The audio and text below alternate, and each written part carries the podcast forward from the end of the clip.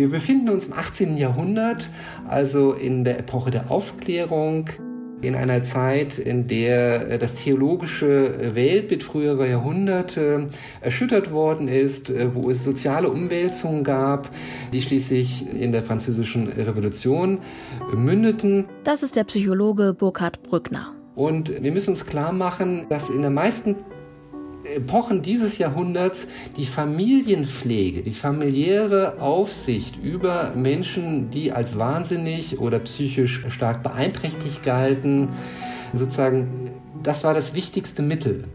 Das heißt, damals war es üblich, dass sich die Familie kümmerte, wenn ein Mensch psychisch krank war.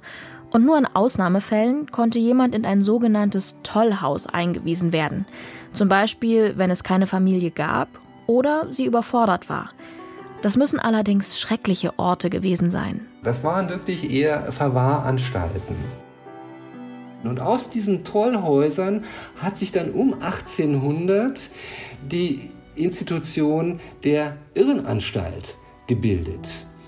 Mit der Idee, dass in diesen Anstalten Menschen, die als wahnsinnig gelten, auch geheilt werden können. Auch wenn das Wort Irrenanstalt gruselig klingt, mit dieser Entwicklung war eine Idee verbunden, die vieles verändern sollte.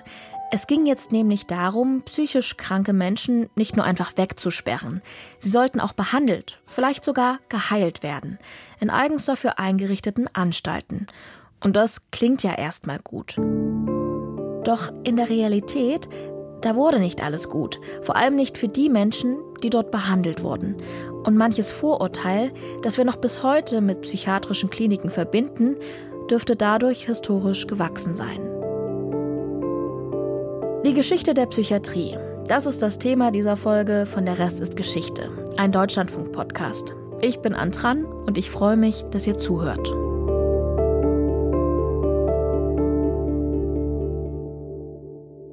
Beim Wort Psychiatrie, da denken viele Menschen an düstere Orte, an denen Ärzte und Pfleger über machtlose Patienten herrschen, sie zu grausamen Therapien zwingen, mit Elektroschocks traktieren, in Zwangsjacken fixieren oder mit Medikamenten ruhig stellen. Ein bisschen so wie im Film Einer flog über das Kuckucksnest aus dem Jahr 1975. Herrgott nochmal, ihr alle redet unentwegt davon, wie scheußlich und unerträglich ihr es hier findet. Und dann habt ihr nicht die Courage, einfach abzuhauen? Was glaubt ihr denn, was ihr seid? Verdammt nochmal. Verrückt oder sowas? Ihr seid es nicht. Dabei ging es am Anfang eigentlich um etwas Gutes. Die Psychiatrie sollte sich als Fachbereich der Heilkunde entwickeln. Dieser Heilungsanspruch, das ist tatsächlich ein Reformgedanke des 18. Jahrhunderts gewesen. Man muss sehen, dass das zum Teil auch eine Frucht der französischen Aufklärung gewesen ist, dass Menschen nicht mehr nur verwahrt werden mit minimaler medizinischer oder pflegerischer Versorgung in den älteren Tollhäusern, sondern dass sozusagen der Anspruch auf Heilbarkeit des Wahnsinns bestanden hat.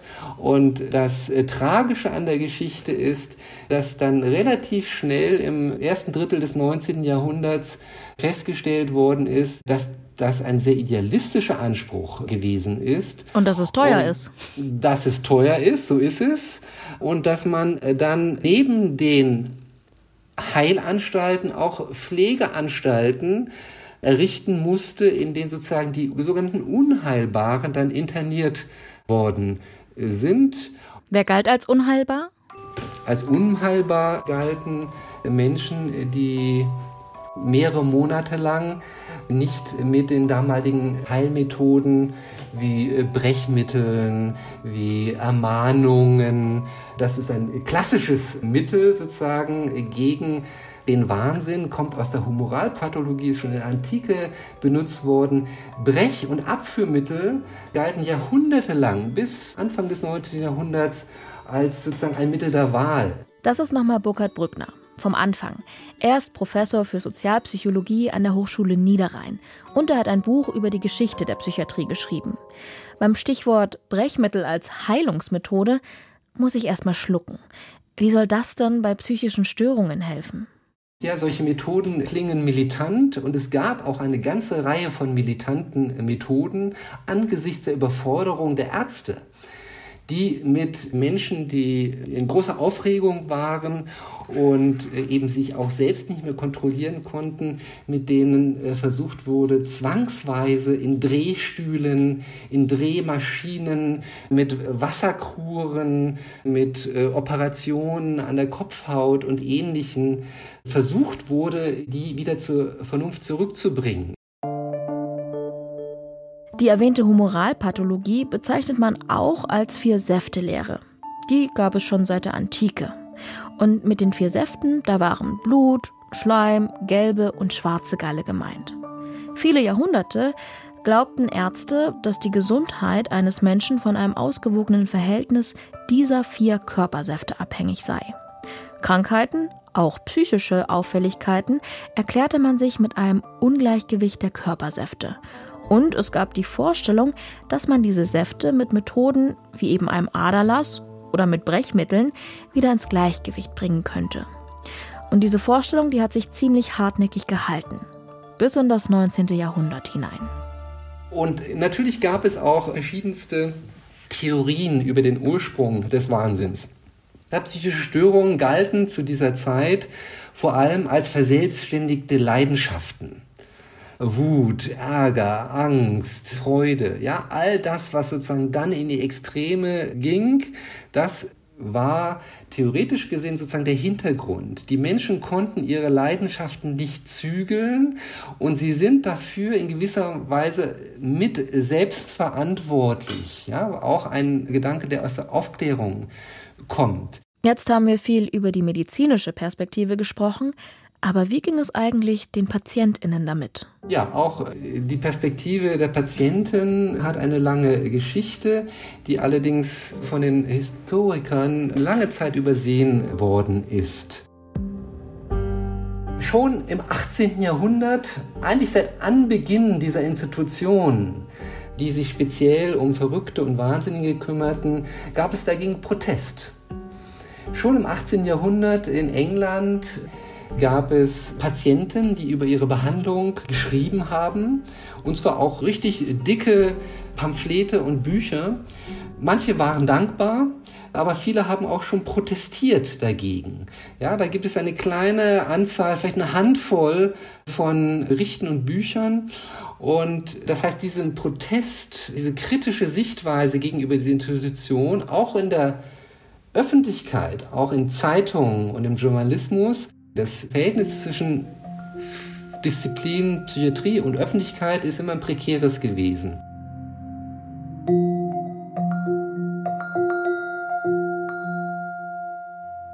Die erste Organisation äh, von Patienten und Patientinnen, die wurde um 1845, 1850 in London gegründet. Maßgeblich daran beteiligt war ein sehr wohlhabender Patient, John Percival, Sohn eines ermordeten äh, britischen Premierministers, der jahrelang in relativ exklusiven britischen Privatanstalten verbracht hat und dann sich dazu entschlossen hat, nachdem er zwei Bücher, zwei umfangreiche Bücher über seine Erfahrungen geschrieben hat, sich mit anderen zusammenzutun und das britische Irrenrechtssystem zu reformieren. Der Hauptpunkt der Kritik war, dass damals in äh, Großbritannien Einweisungen ohne richterlichen Beschluss möglich gewesen sind. Das heißt, die Insassen der um 1850 schon sehr gut ausgebauten institutionellen Infrastruktur, die Menschen, die dort waren, in den öffentlichen und privaten Anstalten, waren letzten Endes dem ärztlichen Urteil ausgeliefert, ob sie entlassen werden können oder nicht. Und das ohne richterlichen Beschluss. Und dann äh, hat es verschiedene Skandale gegeben. Ja, Skandale um sogenannte angeblich widerrechtliche Zwangseinweisungen. Dann hat es in den 1870er und 1880er Jahren ebenfalls weitere Skandale gegeben. Ja, es ging das Wort von der sogenannten Lunacy Panic um, ja, von der Wahnsinnspanik. Die Leute befürchteten, dass man sozusagen ohne weiteres Anordnung von Ehemännern und Medizinern in eine Irrenanstalt angesperrt werden kann. Tatsächlich betraf das auch in vielen Fällen, vielen prominenten Fällen Frauen, die von ihren Irrenmännern, äh, Entschuldigung, von ihren Ehegatten abgeschoben werden äh, sollten. Ich Vielleicht kann man die auch als Irrenmänner bezeichnen. Ja, das war ein netter Versprecher. Ich vereinfache natürlich ein bisschen, ja, aber da hat es kleine Organisationen gegeben. Das muss man sich wirklich eher wie so eine, so eine Splittergruppe vorstellen, die dann aber genügend getrommelt haben und durch Rückenwind auch aus der Presse dann erreichen konnten, dass erst 1890 in Großbritannien ein Gesetz erlassen wurde, sogenannte Lunacy Act. Heißt, Bevor man jemanden gegen den eigenen Willen in eine Anstalt einweisen durfte, brauchte es schon damals einen richterlichen Beschluss. Was in Großbritannien ab Ende des 19. Jahrhunderts galt, wurde im Deutschen Reich allerdings noch anders geregelt. Um 1900 konnte die Polizei Menschen hier weiterhin einfach einweisen.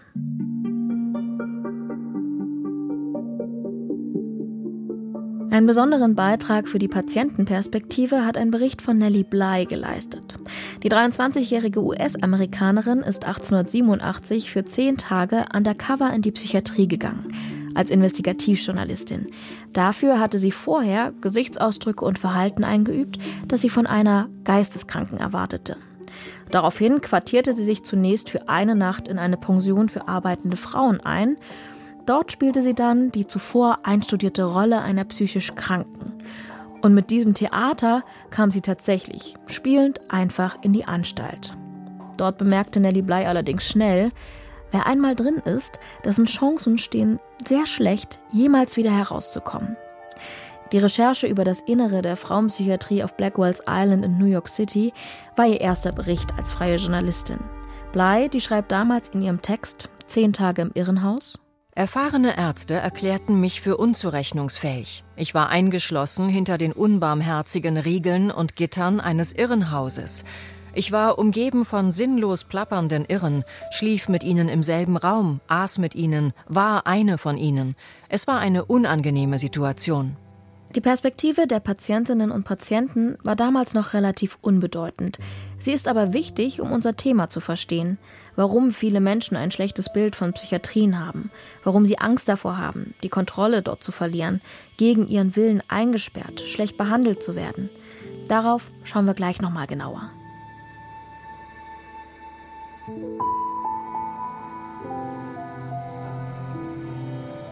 Erst einmal gehen wir aber zurück an den Anfang des 19. Jahrhunderts, nach Bayreuth. Da baut ein gewisser Johann Gottfried Langermann ein altes Tollhaus zu einer, aus damaliger Sicht, modernen Irrenanstalt um, deren Leiter er auch ein Jahr später wird. Sie gilt als erste deutsche psychiatrische Heilanstalt und markiert den Beginn der sogenannten modernen Irrenheilkunde im deutschen Sprachraum. Möglich wurde das vor allem durch die Aufklärung, wie Burkhard Brückner eben schon erklärt hat. Ab 1850, da folgen dann viele weitere psychiatrische Kliniken und die Psychiatrie entwickelt sich zu einer akademischen Wissenschaft. Alte Überzeugungen wie die Vier-Säfte-Lehre werden in Frage gestellt und es wird überlegt, wie psychische Erkrankungen behandelt werden können. Kleine rhetorische Frage an dieser Stelle. Was haben psychische Erkrankungen mit Pflanzen zu tun? Auf den ersten Blick vielleicht nicht viel, für den Naturliebhaber und deutschen Psychiater Emil Kräpelin aber eine ganze Menge. Er ließ sich nämlich von der Pflanzenwelt inspirieren, die Psychiatrie neu zu denken. So wie Pflanzen in der Botanik in verschiedene Familien eingeteilt werden, hat Kräpelin erstmals psychische Erkrankungen nach naturwissenschaftlichen Standards unterschieden. Emil Kreplin gilt tatsächlich auch vielen Fachleuten als der Wegbereiter der modernen Psychiatrie. Aber es gibt zwei Seiten bei Emil Kriplin. Wenn man mal etwas differenzierter nach seinem sozialen und auch politischen Hintergrund schaut, kann man feststellen, dass Emil Kriplin in der Zeit des Ersten Weltkriegs sich zunehmend politisch nach rechts radikalisiert hat. Erzählt Psychologe Burkhard Brückner. Denn wie viele andere Wissenschaftler seiner Zeit war auch Emil Krepelin davon überzeugt, dass ein Teil der Bevölkerung minderwertig, degeneriert und erblich belastet sei. In Wissenschaftskreisen sprach man damals von der sogenannten Degenerationslehre. Aus heutiger Sicht absoluter Humbug. Die Degenerationstheorie stammt von einem französischen Theoretiker, Augustin Morel, der versucht hat, äh, so um 1860 soziale Probleme in eine Art christliche Anthropologie umzudenken und davon ausging, dass sozusagen problematisches soziales und psychisches äh, Verhalten sich sozusagen von Generation zu Generation äh, fortsetzt. Auch vor dem Hintergrund der darwischen Evolutionslehre einen Seitenzweig theoretisch äh, beschritten hat und den Begriff der Degeneration ins Spiel gebracht hat, der damals dann in 1880er, 1890er Jahren von vielen Psychiatern aufgegriffen worden ist, um für sie rätselhafte, von ihren Ursachen nicht her erklärbare Störungen, psychische Störungen sozusagen auf den Begriff zu bringen. Also die Wissenschaft hat das Ganze eher noch befeuert, als hm, sozusagen das einzuhegen bzw. zu widerlegen. Stichwort Falsifikation. Das ist richtig, wenn man sozusagen den naturwissenschaftlichen Zweig der Psychiatrie hier meint. Ja, natürlich gab es in der Psychiatrie, die immer als Grenzwissenschaft zwischen Naturwissenschaften und Sozialwissenschaften und Geisteswissenschaften zu verstehen ist, deshalb ist sie auch so interessant, auch andere Strömungen. Ja, ein Psychotherapeut wie Sigmund Freud war ein entschiedener Gegner der Degenerationslehre. Ja, da gibt es verschiedene Strömungen, aber durchgesetzt hat sich eben auch mit Hilfe von Emil Kriplin die naturwissenschaftliche Richtung. Und aus naturwissenschaftlicher Sicht ließen sich schwerste Störungen, die wir heute sozusagen als Psychosen bezeichnen würden, wie Schizophrenie oder bipolare Störungen, damals nicht anders erklären als durch erbliche Merkmale. Zusammengenommen mit dem Klima des äh, zunehmenden Sozialdarwinismus, mit dem Klima einer insgesamten Instrualisierung des Kolonialismus im imperialen Zeitalter, ja, hat sich sozusagen die äh, Psychiatrie als sozusagen das soziale äh, Regulationsinstrument erwiesen, auch um mit der sozialen Frage des 19. Jahrhunderts ein Stück weit klarzukommen. Ja, es sind immer die damaligen Anstalten um 1900 waren überfüllt und man sagte irgendwie, das sind eben Leute, die lebensuntüchtig sind. Und diese Vorstellung wurde später von den Nationalsozialisten benutzt, um die Ermordung von Menschen mit Behinderungen und psychischen Störungen zu rechtfertigen. Das vertiefen wir gleich nochmal. Zuerst will ich aber genauer auf den Menschen schauen, der einerseits ein Vordenker der modernen wissenschaftlichen Psychiatrie ist und gleichzeitig diese menschenverachtenden Ideen unterstützt hat. Man muss vielleicht eingehend wissen, Krepelin ist 1856 geboren worden in Neustrelitz, damals Mecklenburg-Strelitz, und gestorben 1926 in München. Seine Schaffenszeit fällt also sozusagen von 1880 bis in die Mitte der 1920er Jahre. Das ist der Medizinhistoriker Holger Steinberg von der Uni Leipzig. Über Emil Kräpelins Wirken in Leipzig hat er ein ganzes Buch geschrieben. Er war unzufrieden mit dem Stand seiner Wissenschaft. Er war unzufrieden, dass er den Patienten wenig helfen konnte. Eben weil man den Gang der Krankheiten, die verschiedenen Krankheiten nicht verstanden hatte, konnte man natürlich auch keine spezialisierten Therapieprogramme entwerfen, weil das völlig unverstanden war. Das hat ihn unzufrieden gemacht. Steinberg, der kennt sich richtig gut aus mit Kräpelin und mit der Geschichte der Psychiatrie, die bis dahin von einer anderen Vorstellung dominiert wurde, von der Hirnpsychiatrie. Die Hirnpsychiatrie sagte kurzum, mehr oder weniger alle psychischen Erkrankungen beruhen auf Hirnläsionen, auf organischen Schädigungen des Hirns. Für den individuellen Patienten war das verheerend, weil die Forschungsmethodik bestand darin, dass die Hirnpsychiater mehr oder weniger auf den Tod des Patienten warteten ihnen das Hirn entnahmen, es zerschnitten, auf Objektträger brachten und dann mikroskopierten. Sie wollten dann sozusagen diese Hirnläsionen, diese Hirnstörungen, diese Anomalien, diese Zellveränderungen im Mikroskop sehen und wollten dann darauf schließen, monokausal, ah, wir sehen hier diese Hirnveränderung und wir wissen, der Patient hat diese, diese Symptome gehabt, also müssen wir sozusagen schlussfolgern, monokausal, diese Hirnstörungen, die wir hier im Mikroskop sehen, bedeuteten diese Symptome oder eben doch andersrum. So, Krepelin hatte nun ein anderes, völlig anderes Forschungsprogramm. Und zwar, das ist sozusagen in seiner Hochzeit hat er das geschaffen in den 1890er Jahren. Man könnte diese Kreppelinsche Leistung bezeichnen mit empirisch-klinische Psychiatrie. Das ist eine Psychiatrie, die also in dem klinischen Alltag angesiedelt ist, die unmittelbar in der Klinik stattgefunden hat, die eng am Patienten orientiert war. Also nicht irgendeine Laborwissenschaft, nicht irgendwie eine mikroskopische Betrachtung eines toten Patienten, sondern die am lebenden Patienten wirkte. Und Kreppelin hat nun sozusagen postuliert, man muss, um überhaupt psychische Krankheiten verstehen zu können, um vielleicht auch psychische Krankheiten voneinander trennen zu können, fünf Parameter betrachten. Um die aufzuzählen und zu erklären, bräuchte es aber wahrscheinlich eine Extrafolge. Wir wollen es an dieser Stelle kurz fassen. Kräpelin war es wichtig, die PatientInnen so lange wie möglich zu beobachten, sie und ihre Symptome zu verstehen, wie sie sich im Laufe der Zeit verändern oder gar abschwächen. Also im Grunde ein empirischer Ansatz, so wie er bis heute praktiziert wird. Und die Klassifizierung psychischer Störungen, die hat ja auch viele Vorteile mit sich gebracht.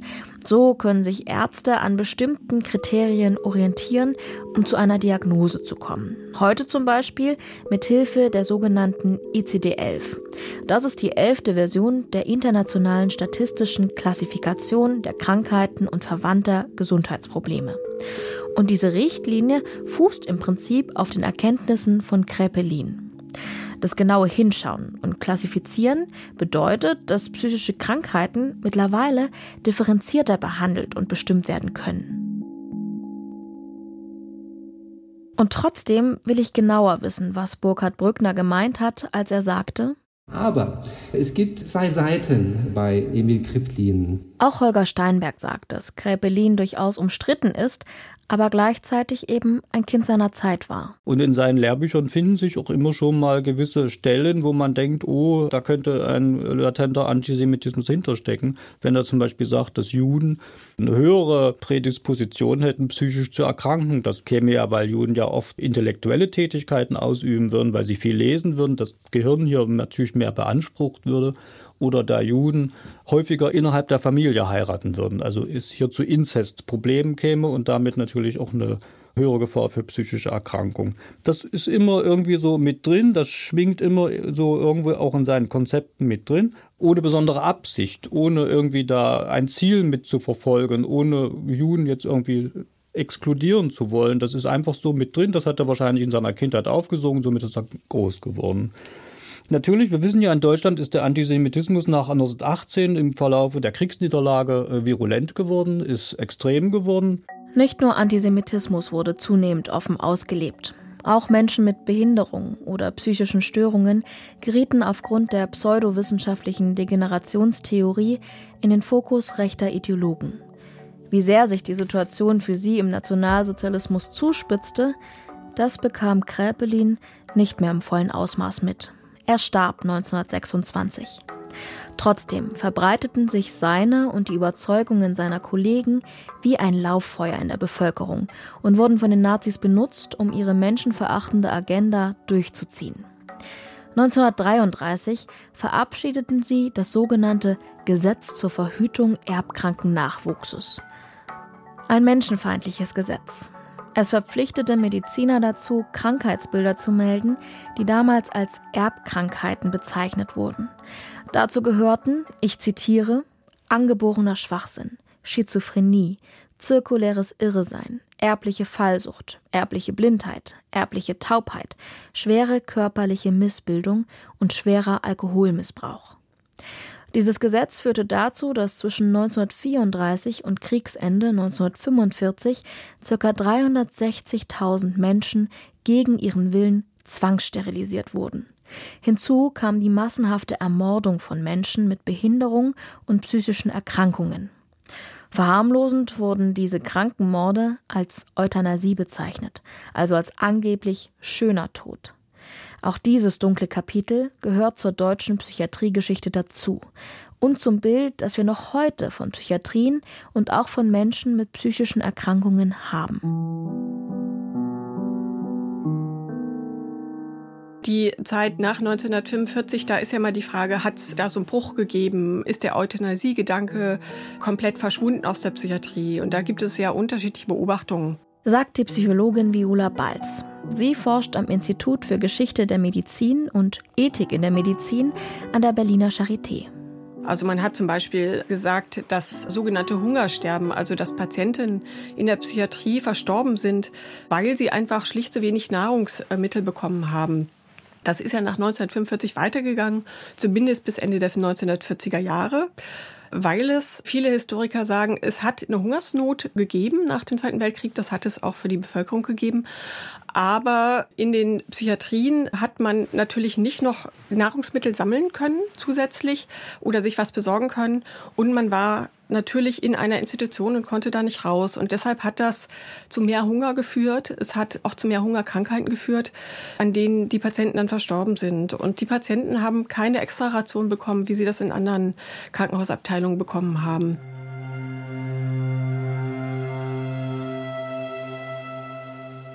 Und da ist ja eigentlich äh, ein implizites Denken drin, dass die weniger wert waren. Schon vor der Nazizeit starben viele Menschen in Psychiatrien am Hunger oder absichtlicher Mangelkost. Historiker sprechen auch von wilder Euthanasie.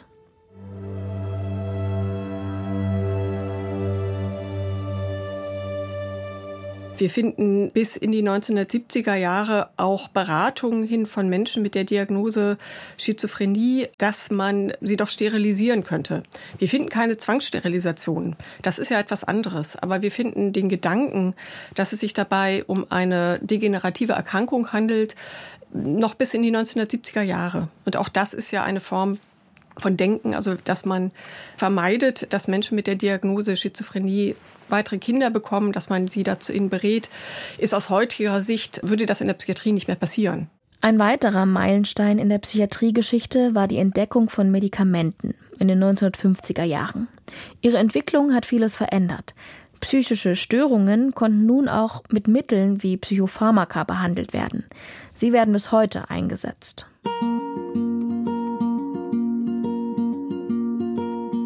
An der Stelle fällt mir noch ein weiterer Punkt ein, den Burkhard Brückner erwähnt hat. Mit der Entstehung unseres Grundgesetzes wurde auch die Psychiatrie neu gedacht.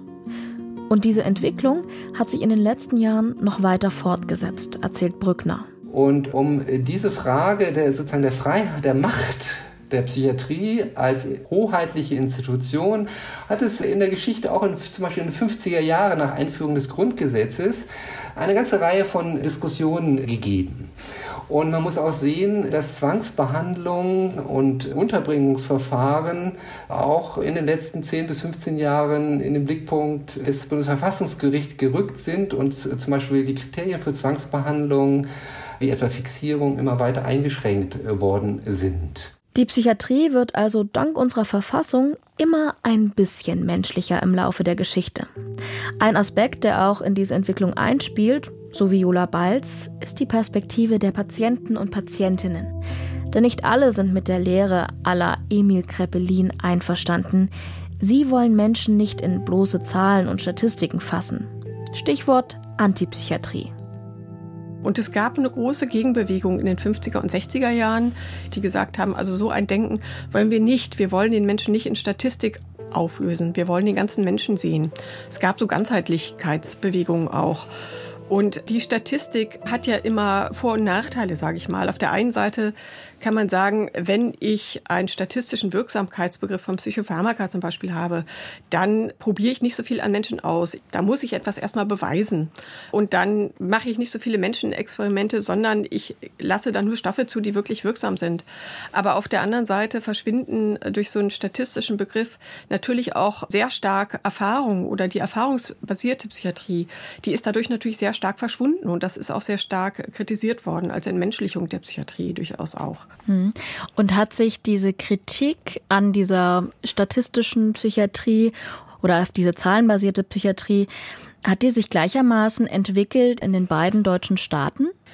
In der DDR hat man sehr stark auf eine biologische Psychiatrie eigentlich gesetzt. Es gab dann recht früh auch Gegenbewegungen. Auch da kann man sagen, es hat beides gegeben. Also es hat einerseits einen starken Fokus auf eine biologische Psychiatrie gegeben, weil im sozialistischen Staat man gesagt hat, die Gesellschaft ist ja eigentlich widerspruchsfrei, in Anführungsstrichen. Die ist ja ja an die Bedürfnisse des Arbeiters und an andere Menschen angepasst. Und deshalb hat man gesagt, in der Psychiatrie kann es ja eigentlich nicht um die gesellschaftlichen Verhältnisse gehen, sondern es gibt eben Menschen, die bringen etwas mit, weshalb sie psychisch krank werden oder nicht, im Groben, im Großen und Ganzen gesprochen. Und gleichzeitig hat es natürlich in der DDR früher als in Westdeutschland sozialpsychiatrische Bewegung gegeben. Wir sehen die schon in den 60er Jahren. Und es hat eine große Forderung äh, dazu gegeben, die Anstalten zu öffnen, die Menschen auch in der Gemeinde zu behandeln, sie nach Hause zu entlassen, sie stärker in das Arbeitsleben wieder zu integrieren. Also auch da kann man sagen, sieht man so eine doppelte Bewegung. Okay, und wie unterscheiden sich psychiatrische Anstalten ansonsten in DDR und BRD? Also sie unterscheiden sich hinsichtlich der Medikamente, der Psychopharmaka. Wenn man jetzt mal guckt, wie viele Psychopharmaka bekommt man und welche, dann kann man nicht sagen, dass man in der DDR weniger bekommen hat in den Anstalten. Also sicher nicht. Aber es gibt einfach sehr viel weniger Psychopharmaka, weil die DDR Gesetzgebung vorgesehen hat, dass nur überlegene Pharmaka zugelassen werden. Also man hat nicht gesagt, alle, die es im Westen gibt, werden zugelassen, sondern man hat gesagt, nur Medikamente, die ihrer Überlegenheit gegenüber anderen nachgewiesen haben, werden zugelassen. Deshalb hat es in der DDR einfach weniger Psychopharmaka gegeben. Die, die man hatte, hat man dann aber vermehrt durchaus eingesetzt. Also es gibt nicht so eine große Vielfalt. Es gibt auch nicht so eine breite Erprobung in den Psychiatrien, wie wir das in Westdeutschland in den 1950er und 60er Jahren kennen. Danach ist ja sehr viel stärker reguliert worden durch Arzneimittelgesetze. Das ist in jedem Fall ein Unterschied auch in der DDR und in der Bundesrepublik. Hat das auch was mit Kalten Krieg und Planwirtschaft zu tun? Natürlich. Also das hat ganz viel mit Planwirtschaft zu tun, weil das ganze Arzneimittelsystem ja darauf ausgerichtet war, einen Plan zu machen, welche Medikamente brauchen wir überhaupt und welche sind überlegen und welche wollen wir deshalb einführen.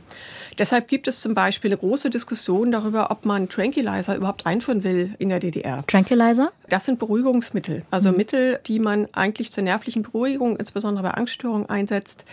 Und man hat sich gefragt in der DDR, zumindest am Anfang, sind das Medikamente für Managerkrankheiten? Haben wir hier sowas überhaupt? Was sollen wir eigentlich damit? Oder gibt es auch wirklich einen äh, Bedarf, einen Bevölkerungsbedarf? Und man hat sich schließlich so entschieden, dass man gesagt hat, doch, es gibt schon auch einen Bedarf, eng begrenzt, aber diese Frage hat man sich gestellt überhaupt? Das waren ja andere Fragen. Die Psychiatriegeschichte in der DDR und der Bundesrepublik ist das Spezialgebiet von Viola Balz. Ob nun das eine oder andere System besser gewesen ist, darauf möchte sie sich allerdings nicht festlegen.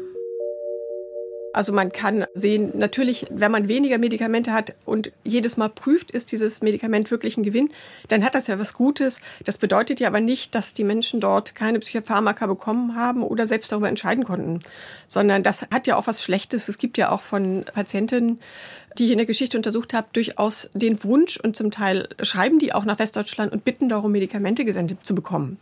Ja, also das hat es ja auch gegeben. Also das Gefühl, mhm. man bekommt einfach nicht alles. Und man kann sehen, dass es in der DDR schon noch früher Reformen gab, sozialpsychiatrische, als in der Bundesrepublik, aber sie sind dann auch irgendwann stecken geblieben. Also irgendwann kann man sehen, dass es eher ein bisschen rückläufig ist. Was waren das für Reformen? Man hat zum Beispiel schon in den 60er Jahren gesagt, man setzt vermehrt auf Entlassung aus den Anstalten und auf eine Integration von den Patienten in die Gemeinde und auf andere Therapieformen als Psychopharmaka, beispielsweise Soziotherapie. Und man sieht in der DDR, wie das Schritt für Schritt eigentlich ein bisschen wieder zurückgenommen wird, unter anderem auch deshalb, weil man auch das Geld gar nicht hat. Also es gibt immer weniger Ressourcen und dann konzentriert man sich eher auf die Reform im Inneren der Anstalten, statt weiter diese Öffnung voranzutreiben. Und man sieht das in der Bundesrepublik, kann man sagen, im Prinzip sogar eher eine spätere Öffnung. Bis 1975 ist ja diese Öffnung noch gar nicht so stark vorhanden. Dann gibt es die Psychiatrie-Enquete. Also das war ein unabhängiger Bericht über die Lage der psychiatrischen Versorgung in der Bundesrepublik. Und der klang ziemlich selbstkritisch. Verglichen mit der Entwicklung in vielen anderen Ländern und verglichen mit den Empfehlungen der Weltgesundheitsorganisation sind die Probleme seelischer Gesundheit und Krankheit im öffentlichen Bewusstsein der Bundesrepublik um wenigstens ein Jahrzehnt verspätet wahrgenommen worden. Nicht zuletzt mag dabei die Reaktion auf die unmenschliche Behandlung psychisch Kranker und Behinderter während des Dritten Reichs eine Rolle spielen. Auch in Zeiten knapp bemessener Mittel aber muss sich eine Gesellschaft der Frage stellen, wie viel sie einsetzen will, um das Schicksal derer zu erleichtern, die als psychisch Kranke oder Behinderte auf Hilfe angewiesen sind. Die Psychiatrie-Enquete, die ja schon Jahre vorher versucht, das zu sammeln und äh, auch kritisiert von Psychiaterinnen aus dem Inneren, die sagen, wir brauchen eine stärkere Öffnung. Die Patienten sitzen hier zum Teil mit der Diagnose Schizophrenie zehn Jahre und länger. Und dann setzt eigentlich in der Bundesrepublik erst eine Öffnung ein, die auch sehr langsam vonstatten geht und dann erst in den 80er, 90er Jahren wirklich stärker vorangetrieben wird. Aber da sieht man dann eine stärkere Öffnung wiederum als in der DDR. Aber warum so spät? Man hätte ja auch sagen können, ah, auf der anderen Seite des Eisernen Vorhangs macht man da vielleicht auch schon ganz gute Erfahrungen oder mhm. vielleicht auch anderswo in der Welt. Oder das klingt doch eigentlich gar nicht so verkehrt. Warum hat man da in der Bundesrepublik so lange für gebraucht, um diese Reform anzustoßen? Man hat es, würde ich sagen, politisch nicht für das wichtigste Thema gehalten. Und man hat viel Initiative gebraucht, auch um dann das Bewusstsein zu schaffen, dass Menschen in den Psychiatrien wirklich, ja, wie auch Psychiaterinnen selbst sagen, unter Menschen in unwürdigen Bedingungen leben, dass sie in großen Seelen noch leben mit zum Teil 20, 30 Leuten, wo es unglaublich laut ist und dass es deshalb auch weniger therapeutische Erfolge geben kann. Und dieses gesellschaftliche Bewusstsein, würde ich sagen, ist wahrscheinlich auch erst im Zuge nach 68, wo ja soziale Bewegungen angefangen haben und immer mehr die gesellschaftlichen Zustände auch skandalisiert haben, in die Psychiatrien selbst gekommen. Es gab dann ja auch die erste Patientenbewegung, das sozialistische Patientenkollektiv Heidelberg, die auch aus Patientensicht die Zustände in den Anstalten kritisiert haben. Und im Zuge dieser Auseinandersetzung der allgemeinen, auch der sozialen Bewegung der 1970er Jahre ist die Psychiatrie auch viel stärker in den Fokus geraten. Also auch dank der Patientinnen und Patienten verändert sich etwas. Also in der Bundesrepublik setzt das ja eher erst in der zweiten Hälfte der 70er Jahre ein, langsam.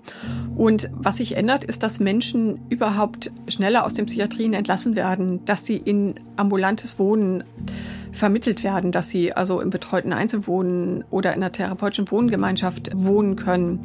In der Bundesrepublik kann man sagen, hat das Thema Wohnen und Ermöglichung einer eigenen Wohnform einen größeren Stellenwert gehabt als in der DDR, weil es einfach zumindest in dieser Zeit mehr Wohnraum gab. Also man hat darauf Wert gelegt, dass Menschen, die lange in der Psychiatrie waren, dann auch irgendwann wieder eigenständig wohnen können mit Unterstützung. Man hat natürlich auch Wert darauf gelegt, dass sie irgendwie wieder ins Arbeitsleben integriert werden können. Das ist nicht so weit fortgeschritten gewesen in der Bundesrepublik wie in der DDR, weil man schlicht die Arbeitsplätze auf dem ersten Arbeitsmarkt nicht hatte. Also es gibt ja jetzt auch noch eine Diskussion um die Werkstätten. Die Menschen haben dann immer mehr auch Plätze in Werkstätten gekriegt, wo sie einen geschützten Arbeitsplatz hatten. Aber auf dem ersten Arbeitsmarkt sind sie nur zum Teil dann angekommen. Aber wer saß denn dann jetzt in diesen geschützten Werkstätten, wenn wir jetzt über Menschen mit psychischen Störungen sprechen, die vielleicht vorher in der Psychiatrie gelandet wären? Ja, Menschen mit allen Diagnosen, auch geistig Behinderte, Menschen mit starken Zwangsstörungen, Menschen mit der Diagnose Schizophrenie. Also Sie finden, im Prinzip ist es ja eine Frage des Grades der Behinderung. Also mhm. ob sie dann so beurteilt werden, dass sie nicht eben nur noch sehr eingeschränkt arbeitsfähig sind und äh, deshalb einen geschützten Arbeitsplatz brauchen. Außerdem setzten Ärztinnen in den Industrieländern seit Ende des 20. Jahrhunderts immer mehr auf ambulante Behandlungen und wenden sich zunehmend von der Institution Psychiatrie ab. Naja, man hat sich erhofft, dass Menschen dann schneller genesen können, was man ja auch in gewisser Weise sieht, dass die Verläufe anders sind, wenn die Leute aus der Klinik rauskommen, wenn sie enthospitalisiert werden und diese Hospitalisierungsschäden nicht mehr haben. Und man hat geglaubt, dass sie sich dann auch besser wieder integrieren können, dass die Verläufe der Krankheiten anders sind, dass äh, manche Krankheiten, und das hat man ja auch gesehen, die früher als chronisch galten, sich dann als ja, Anstaltsartefakte herausgestellt haben. Und das hat man sich auch erhofft und man hat gesehen, dass wenn das möglich ist, dass wir dann auch weniger psychische Krankheiten in den Psychiatrien haben und dass wir einfach einen anderen Umgang auch haben mit psychischen Krankheiten. Also Menschen sind teilweise auch durch die äh, Psychiatrie sozusagen psychisch krank geworden und durch durch die Zustände, die wir hier gerade schon besprochen haben. Nun muss man ja sagen, wenn man so eine Institution mehr oder weniger abschafft oder sie zumindest schwächt, dann entsteht ja auch durchaus eine Lücke. Wer hat die Rolle der Institution Psychiatrie stattdessen nach dieser Reformzeit übernommen? Also es haben andere Professionen übernommen. Man kann sagen, dass die Psychiatrie ja nicht in dem Sinne verschwunden ist. Was sich stärker geöffnet hat, ist die Anstalt. Und man hat ja dann komplementäre Psychiatrie, würde man das nennen, gesehen, die eher so gemeindepsychiatrische Angebote gemacht hat. Also es musste ja jemand die Angebote machen für die Menschen, die dann ambulant wohnen. Und das waren aber weniger Psychiater und Pflegefachkräfte, die gibt es auch, sondern das waren vermehrt Pädagoginnen und Psychologinnen, insbesondere Sozialarbeiterinnen. Wenn Sie äh, gucken, wer die größte Berufsgruppe dann irgendwann ist äh, seit den 80er Jahren in der Gemeindepsychiatrie, dann sind das Sozialarbeiterinnen. Oh, was ist das? Hört man das, wo das mein Magen gerade geknurrt hat? Ja, ja, es war irgendwo. so, so, klingt es bei mir auch. Und ja. das war auf eine ganz menschliche Ebene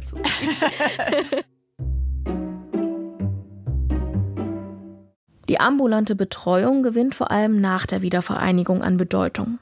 Wobei es nicht ganz einfach war, beide Systeme aus Bundesrepublik und DDR zu vereinen.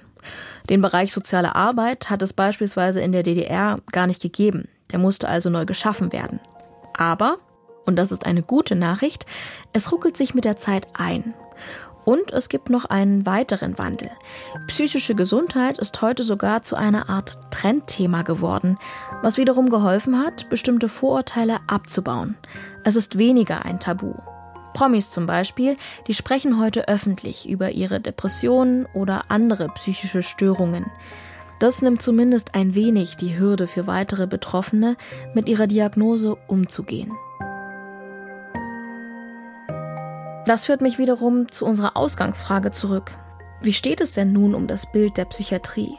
Und andererseits setze ich viele Hoffnungen in die Bewegung der Psychiatrie-Erfahrenen, dass ihr Erfahrungswissen wahrgenommen wird, dass sie sozusagen als äh, Beteiligte in der Gesundheitspolitik weiter ernst genommen äh, werden und dass Konzepte wie Inklusion und Partizipation, die zum Beispiel aus der Behindertenpolitik äh, stammen, auch auf diesen Bereich mehr übertragen werden, dass sozusagen die Stimme der Psychiatrieerfahrenen, die immer gegen Stigma Stigmata angeht und auch darüber aufklären will, dass die in der Bevölkerung Gehör bekommt. Wenn wir auf die Geschichte der Psychiatrie zurückschauen, hat genau diese Perspektive lange gefehlt. Die Sicht der Patienten und Patientinnen, also derjenigen innerhalb der Psychiatrie, nicht weil es die nicht gab, sondern weil sie einfach nicht für voll genommen wurden. Zu lange wurde hinter verschlossenen Türen experimentiert, über den Willen von Menschen hinweg entschieden und ihnen damit teilweise massiv geschadet. Tja, und zum Teil passiert das ja auch heute noch so. Dabei hat die Geschichte der Psychiatrie ja eigentlich mit dieser guten Idee begonnen. Zur Erinnerung, man wollte Menschen helfen, sie behandeln, anstatt sie nur wegzusperren. Und genau darum bemüht sie sich ja auch aktuell noch. Für diese Folge von Der Rest ist Geschichte hat Josephine Kuban recherchiert. Produktion und Regie Karina Schröder, Redaktion Monika Dittrich. Besonderer Dank geht an die ExpertInnen dieser Folge, Burkhard Brückner, Viola Balz und Holger Steinberg. Mein Name ist Antran. Ich freue mich, dass ihr wieder dabei wart, sage Tschüss und bis zum nächsten Mal.